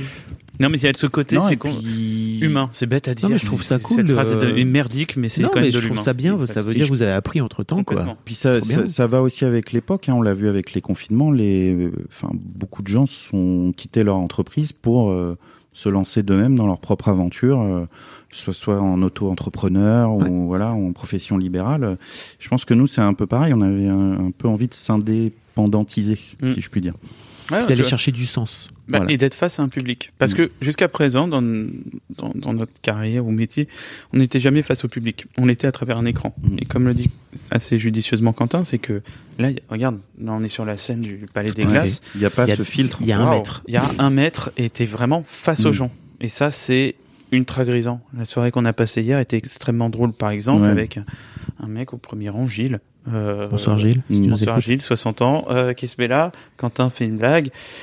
Exprès dur, ça nous fait rire. Et là, t'entends euh, Gilles qui dit Ah, Ça, c'est une subvention en moins. Ouais. Et là, on a explosé de rire. Et là, tu vois, tu peux jouer tout le Mm. spectacle avec Ouais. Gilles et on a rigolé. Voilà, c'est des choses comme ça où c'est extrêmement jouissif parce que tout est surprise. Non, puis on, a, on nous a toujours euh, plus ou moins dit, euh, vous verrez, la scène, c'est autre chose. C'est, c'est le spectacle vivant. Alors tu te dis, ouais, c'est bon, spectacle vivant, ok. Ouais, mais en fait, c'est vrai, c'est vrai. Non, mais c'est vrai, c'est vraiment ça, quoi. Tu sens, euh, tu sens l'humeur des gens. Par exemple, quand euh, euh, Macron a parlé, je sais plus, il y a un mois, trois semaines. Franchement, on a joué le soir même. Je peux vous dire que la salle était glaciale parce que tout le monde avait peur de, de ce qu'il allait dire. Donc en fait, tu sens vraiment le, veux dire, l'humeur de, de la de la société. Je sais pas si c'est vrai, à ce point-là, c'est- mais oui, quand la- les gens sont joyeux, bah tu le sens en salle et quand euh, ils ont peur de quelque chose aussi, tu le ressens direct. Enfin c'est. Puis on a vécu aussi, euh, on a joué pendant les couvre-feux. Donc les gens, bah, à 18, euh, c'était 19h, je crois, le couvre-feu, à 18h30. Non, on a vu, on a eu le premier Non, était à 21 heures. 21h. Ouais. Donc nous, on jouait à 19h30. Bah, tu voyais les gens pendant le spectacle, à un moment, ils mettent leur manteau, ils nous font un désolé. Désolé, faut que j'y. Non, mais c'était triste. trop loin, tu voyais ouais. du stress. Mm. Tu, tu voyais, on se rappelle d'une embrouille au premier rang entre une mère et une fille. Il faut qu'on y aille maintenant. Non, je veux rester. On va être en retard. On n'a pas d'autorisation. C'était, euh, nous on n'a pas eu de bol, hein, comme on dit pour l'instant Ouais. avec le, le, le spectacle. Enfin, là ça va, mais au début on n'a pas eu de bol. Quand est-ce que nous avons débuté ce Bah, le- spectacle, Quentin mars, Le n'est-ce pas 7 mars 2020, Oui, bah une voilà. semaine avant le confinement, voilà. Voilà. Donc tu vois, t'imagines, et puis après, on- comme on dit, on l'a repris pendant. Pendant 12 jours. Voilà. Voilà. T'imagines, on Deuxième a... confinement. Donc là, c'est la première La fois où on peut vraiment, euh, vraiment le jouer. Donc ça, c'est chouette. On a- on n'a même pas dit de quoi ça parle, mais en gros, vous avez décidé de créer une conférence sur le rire. Exactement. Voilà. C'est un spectacle d'humour sur le rire où on décrypte les mécanismes du rire à travers les siècles et surtout on se pose cette fameuse question, Eric. Euh, pourquoi rions-nous? Qu'est-ce qui nous fait rire, pourquoi est-ce qu'on Mm. rit, pourquoi c'est si important que ça dans la société maintenant de rire, encore plus actuellement, où c'est une période pas franchement rigolote. Je pense qu'on l'a surtout vu d'ailleurs pendant le confinement, où il y a une multiplication de, de, de vidéos drôles euh, sur Mm. Internet, parce que les gens avaient besoin de divertissement, on le voyait aussi à la télé. Pourquoi c'est aussi essentiel que ça, le rire? On essaye de répondre à, toute cette question, à toutes ces questions en riant, bien entendu, Tout avec en valeur se d'exemple. fendant la gueule, bien Bah évidemment. le Et en c'est apprenant des choses. Bah, parce c'est que le vous- principe. Ça sort du Bergson. euh, Ça sort du Bergson, Oui, il y a du des Pagnol, références, du c'est des- Stendhal. euh, C'est documenté, euh, mais c'est aussi euh, rigolo. Enfin, on l'espère. Mais le, le but, ouais, c'est d'apprendre en rigolant, quoi. On veut que, Mm. par exemple, Bergson, c'est hyper intéressant. Et en soi, la manière, je pense, dont on le vulgarise le rend très simple. Donc on comprend tout de suite. Et en plus, on peut en rire. Et Mm. c'est génial. Je trouve l'idée de dire, euh, putain, on a fait du Bergson. Et on a ri avec les gens en faisant du Bergson. Et tu en sors de là, tu dis, bah ouais, effectivement, on a parlé de Bergson, de, de Stendhal, qui a écrit un essai sur le rire, de Mm. Pagnol, qui a fait un essai sur le rire. Euh, on parle de Freud. on a- Mais on rigole. Et ça, c'est le plus important, évidemment, c'est de rire. Mais qu'en plus, tu dis, ouais, la valeur ajoutée, c'est con. Mais parce que après, tu peux en débattre en sortant. Ouais, c'est vrai. Il y a plein de questions. euh, ludique et pédagogique. Ouais. Non, mais c'est vrai que tu t'en sors, tu peux te poser des questions sur ah ouais, pourquoi j'ai ri à ce moment-là? Ah Oui, donc euh, Ouais, et puis pourquoi je riais à certaines blagues auxquelles je finalement euh, il ne faut plus rire ou je n'ai plus envie de Ouais. rire. Enfin, il y a tous ces questionnements, quoi. C'est vrai que même nous, hein, en, Mm, en- tout en à fait. préparant le spectacle, on s'est dit, bah en fait, des fois, on a fait des vannes qui pouvaient euh, humilier quelqu'un Ouais, euh, heurter en les disant, gens. ouais, voilà, en disant que le rire peut aussi humilier, il peut Ouais. briser. Enfin voilà, non, on voit le sexisme aussi, tout ce Mm. qui est toutes les blagues misogynes depuis en fait qui existent depuis très très longtemps. donc Depuis ils sont la nuit implantés des temps, en plus. depuis exactement 1600 avant Jésus-Christ, on a retrouvé une, une Mm. blague qui date de l'Égypte antique qui est déjà misogyne. Ouais. Donc tu dis ça veut dire quelque chose sur notre société où on comprend mieux maintenant que là on est une, une époque effectivement où on déconstruit les choses et c'est très important et c'est bien de le faire. Mais à quel point c'est implanté dans la Ah, culture c'est loin. hein. C'est fou, Mm. c'est quand même complètement dingue. Donc voilà, on apprend plein de choses et on essaye de, de- d'en rire surtout. Et c'est donc. On peut plus rien rire. On peut Au, Ah, au mardi. Palais des Glaces à mardi. 21h. Mardi, mercredi. Le mardi mercredi et en tournée dans toute la France. Euh, Nantes, Nantes Janvier, euh, Nantes, Caen, Rouen. On a Rouen, on a Besançon en Besançon. avril. On a du Lyon au mois de mars. Du non, Bordeaux aussi au mois de mois de mars. février. euh. Où est-ce qu'on peut trouver les dates? Sur nos réseaux Atéric et Quentin, sur notre Facebook Atéric et Quentin, euh, puis partout euh, sur la toile quoi. Ouais, c'est, eh, c'est facile à trouver hein, si, les, si les gens Si les gens cherchent. veulent chercher. non mais vous trouver. allez sur Billet Réduc, sur le, Oui. le site du Palais des Glaces, sur les théâtres, online quoi. En ligne. En ligne, ouais, comme on dit en français. Merci à tous les deux. Et Merci maintenant, à non, toi. non, c'est pas terminé, on continue. Non, c'est, on continue. De quoi vous Et vous alors, et vous Et vous, alors, euh, vous étiez quoi comme euh, enfant à 7-8 ans Ah, voilà. Et refais tout à l'envers. J'avais des cheveux. tu, l'as... tu l'as déjà testé à l'envers sur toi ce... Euh, ouais, je l'ai fait là, il y a pas très longtemps. Pour... C'était l'épisode 100. Et Ouais. euh, Ah, il y a plein de gens qui me l'ont demandé. Et ça t'a pas donc, fait donc- bizarre donc, je l'ai fi- de pas j'ai- être le Si, c'était vraiment. Et Et en fait, c'était- t'interviewait toi-même ou... Non, non, j'ai j'ai demandé à une amie qui fait aussi des interviews de le Mm. faire. C'était intéressant. Et je me suis dit, ok, je comprends pourquoi les gens ils, pa- ils passent un bon moment quand. euh, Parce qu'en fait, c'est- intéressant de raconter son histoire, quoi. Ah ouais, toujours. Bah, c'est des parcours, mais Puis on prend pas beaucoup le temps. Enfin, et surtout Mm. dans les médias, tu vois, de, de prendre Oui, le temps de se euh, poser. sa et phrase. là, tu vois, ça fait 1h10 qu'on parle. Oh la vache. moi, si j'ai un conseil à donner aux- gens, Bah. faites confiance au hasard et à la chance. C'est ça, la non, mais, du non, mais il faut bien s'entourer, mais dès le début, même quand euh, euh, vous êtes à zéro de chez zéro, euh, que vous faites des salles avec 10 personnes, entourez-vous d'un Ouais. d'un d'un bon manager, euh, peut-être d'un avocat, Ouais. un huissier de justice, un notaire. non, non, mais Et être bien conseillé. dès. Ouais, Et non, bosser, bosser, bosser. bien conseillé dès le début et bosser. Et Voilà. bosser, c'est pas parce que euh, ce qu'on dit le syndrome Starac ou Nouvelle Star, Oui. pas méchamment contre ces émissions. Ce que je veux dire, c'est qu'on dit souvent, c'est pas parce qu'on chante bien sous la douche Mm. qu'on peut être chanteur. hein. C'est un syndrome. C'est-à-dire Mm. que c'est du travail encore derrière. C'est pareil pour tous les humoristes. C'est- On peut être très drôle en soirée, faire des bonnes vannes, mais à un moment, faut Mm. bosser. Ça suffira pas. Bah, on parlait d'Orelsan tout à l'heure, c'est un peu ça. hein, c'est que Bah, il, a, il a travaillé, travaillé, travaillé, il s'est pris des bûches, mais derrière, bah voilà, carton. Tout vient à point qui sait attendre. Voilà, on va conclure là-dessus. Merci Quelle à vous, les gars. C'était cool. Bon, merci à toi. Bis. Merci, bisous. Bon courage, Antoine. Merci beaucoup pour votre écoute. Avant de nous quitter, si vous avez aimé ce podcast et cet épisode, merci de lui mettre un commentaire sur Apple Podcast et 5 étoiles de préférence. C'est le meilleur moyen de le faire connaître. Vous pouvez faire comme Macha Chose qui a écrit Comme toujours avec les podcasts de Fab Florent, on a l'impression d'être une petite souris. Les invités sont intéressants, tout comme leur parcours de vie. On rit, on s'interroge, on apprend, et on apprend aussi sur soi. Merci Fab, tes podcasts sont inspirants. Eh ben merci beaucoup, ça fait plaisir. Et si vous voulez faire comme elle, vous vous rendez sur Apple Podcast et vous cherchez Histoire de succès directement dans votre appli ou sur votre ordinateur. Merci beaucoup à vous et rendez-vous jeudi matin à la même heure à partir de 6h du matin dans votre appli de podcast pour un nouvel épisode d'Histoire de succès. Hey, it's Paige DeSorbo from Giggly Squad. High quality fashion without the price tag. Say hello to Quince. I'm snagging high-end essentials like cozy cashmere sweaters, sleek leather jackets, fine jewelry, and so much more. With Quince being 50 to 80% less than similar brands. And they partner with factories that prioritize safe, ethical, and responsible manufacturing. I love that. Luxury quality within reach. Go to quince.com slash style to get free shipping and 365 day returns on your next order. Quince.com slash style.